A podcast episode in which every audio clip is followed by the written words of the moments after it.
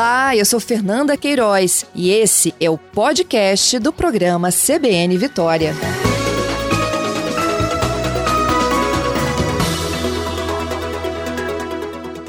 Eduardo, a gente tem visto né, uma crescente queda na taxa de juros e, assim, não só as pessoas estão buscando outras formas de diversificar suas é, formas de chegar né, a algum tipo de rendimento, ampliar a sua renda, como o imóvel né, voltou a ser talvez uma grande aposta para muitos, não é mesmo? É verdade, Fernanda. A gente tem observado não só em Vitória, como também em Vila Velha, teve um crescimento bastante na valorização dos imóveis.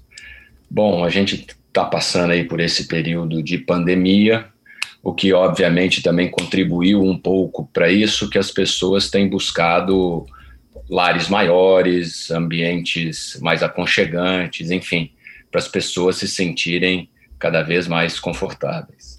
Uhum. E esses dados do índice é, FIPZAP, eles apontam que em Vitória e Vila Velha, então, a gente está com imóveis mais valorizados do que capitais importantes e maiores que a nossa, por exemplo, como Rio e São Paulo? Sem dúvida.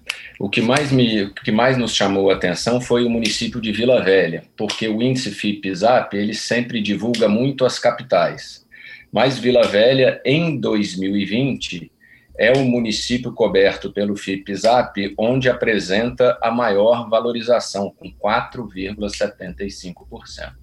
Uhum. E o porquê Vila Velha? Porque existe mais potencial de oferta de imóveis? Bom, o município de Vila Velha realmente ele é maior do que o município de Vitória e o preço de Vila Velha também ele é inferior ao município de Vitória. Com isso, obviamente, você tendo uma, popula uma população maior, mais disposta a comprar imóveis, Vila Velha, nesse ponto, acaba sendo beneficiada. Uhum. Eduardo, o que, que essa pandemia mostrou para o setor de vocês, hein? Olha, Fernanda, a gente estava realmente surpreso, porque, obviamente, o nosso setor ele é o primeiro a entrar na crise e o último a sair, porque a gente está falando de uma aquisição para a vida toda, né? O que uhum. a pandemia nos mostrou foi o que eu disse anteriormente. É, as pessoas estão dando um valor ainda maior para os seus apartamentos, casas e condomínios, e isso faz com que a busca por novos imóveis tem sido grande aí ao longo dos últimos meses. Mas de pessoas que estão em apartamentos e estão buscando é, espaços maiores, como casa, espaço para que elas possam conviver melhor com essa pandemia, né? Que a gente sabe Deus quando é que isso vai acabar, é, ou porque realmente o lar virou a prioridade das pessoas que estão aqui, lógico, nos ouvindo.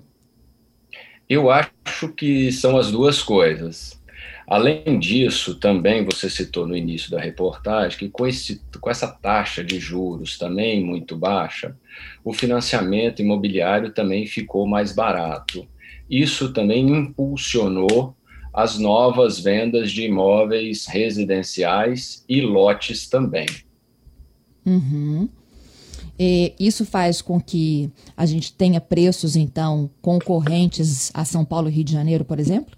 Olha, o mercado de São Paulo e do Rio de Janeiro é um mercado muito mais uh, concorrido, pujante e mais valorizado, obviamente, em função do seu tamanho.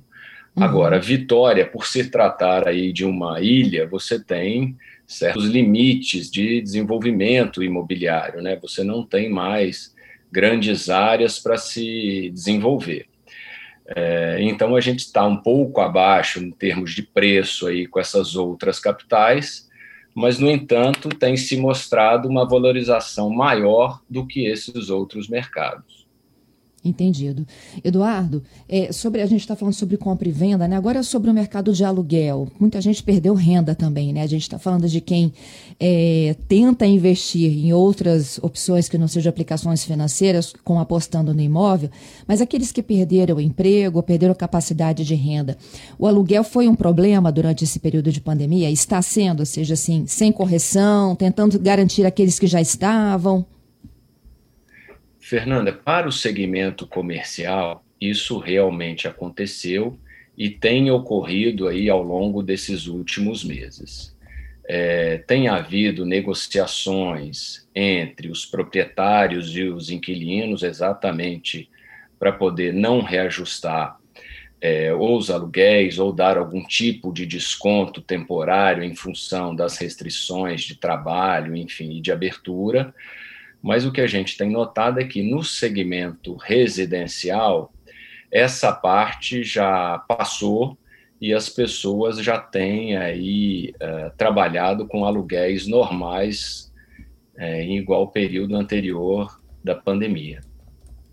Entendido. É, expectativa de recuperação do, do mercado 2021?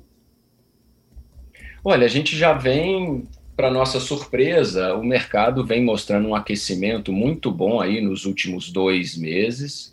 O segmento residencial é a locomotiva disso, empreendimentos é, econômicos, loteamentos, que teve muita busca aí nesses condomínios nos municípios, principalmente da Serra, e a gente está confiante que o mercado vá se sustentar aí ao longo dos próximos anos.